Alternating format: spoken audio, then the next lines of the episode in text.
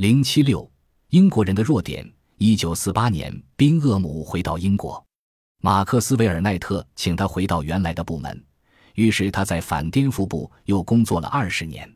他从未失去仁慈心，按照一个社会工作者的道德标准善待他手下的特工人员。他仍然相信传统的手段，尽管军情五处越来越依赖于窃听器和电子设备，但宾厄姆不为所动。他曾经对他的妻子马德琳说过这样一段话。没有什么东西能胜过一名特工。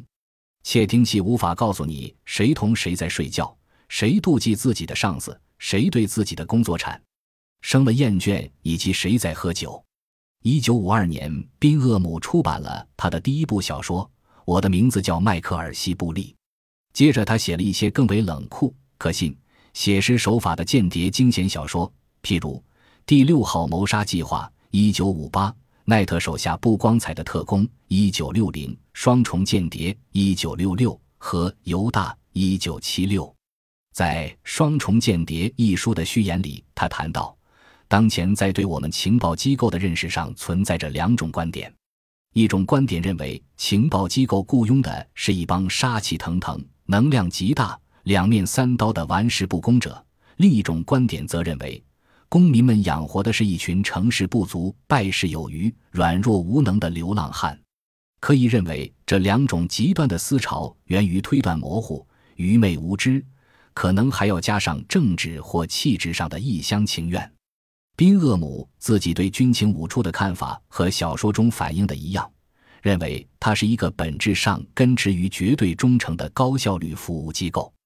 他认为情报收集是一项单调乏味、急需耐心的工作，而俄国人首先意识到这一点。如果要把一名特务安插在一个恰当的位置上，得花二十年的话，俄国人是不会介意的。宾厄姆觉得他们对祖国的热爱就是他们的强大所在，而与之相对应的是，缺乏爱国主义精神是英国的一大弱点。作为作家。他自己的原则是对存在着各种弱点的人性表示理解。他始终认为世界上最容易做的事就是背叛。一个信任自己丈夫的妻子有时极易遭到背叛，同样的情况也适用于一个情报官员。宾厄姆常常对他妻子说：“俄国的叛逃者比西方多，但他们从不公开这些事件。”宾厄姆永远也无法接受的是。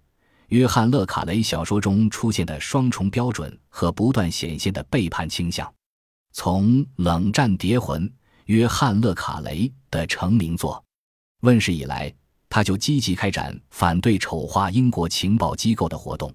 但是，随着伯吉斯和麦克莱恩的辩解，以及后来菲尔比的叛逃，英国情报机构的形象无可挽回地受到了损害。